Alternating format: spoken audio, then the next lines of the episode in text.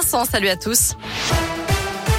À la une, les annonces d'Emmanuel Macron pour l'industrie française. Le président en visite dans la Loire aujourd'hui pour évoquer son plan France 2030.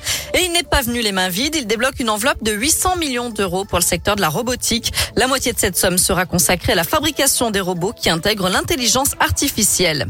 À retenir aussi le regain des contaminations au Covid. Les indicateurs remontent dans la région comme partout en France après huit semaines de baisse. Selon Santé publique France, le taux d'incidence augmente de 8%. Le nombre de passages aux urgences augmente de 6%.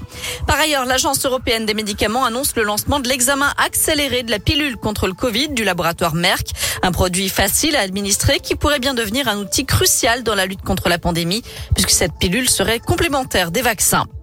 Dans le reste de l'actu, un drame ce matin à Lyon. Un cycliste a été mortellement renversé par une voiture dans le 5e arrondissement.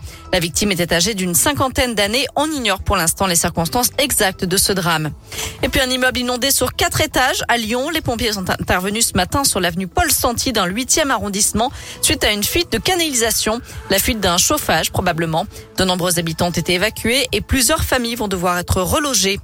En bref, il n'avait plus donné signe de vie depuis dix jours après avoir quitté son domicile de Saint-Genis-Laval en voiture. Un jeune homme de 28 ans a finalement été retrouvé sain et sauf.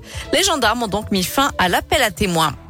Un mot de sport avec du tennis et Gaël Monfils ne jouera pas la phase finale de la Coupe Davis. Le numéro 1 français n'a pas été retenu en équipe de France. Sébastien Grosjean a préféré donner sa chance à la jeunesse en sélectionnant Hugo Humbert et Arthur Rinderkner. Ils seront associés à l'expérience de Richard Gasquet, Pierre Hugerbert et Nicolas Mahut. Rappelle que la phase finale de la Coupe Davis, ce sera du 25 novembre au 5 décembre. Enfin, le Petit Prince joue les prolongations à Lyon face au succès rencontré. L'exposition Antoine de Saint-Exupéry, un petit prince parmi les hommes, restera ouverte jusqu'au 16 janvier à la Sucrière avant de prendre la direction de Bruxelles.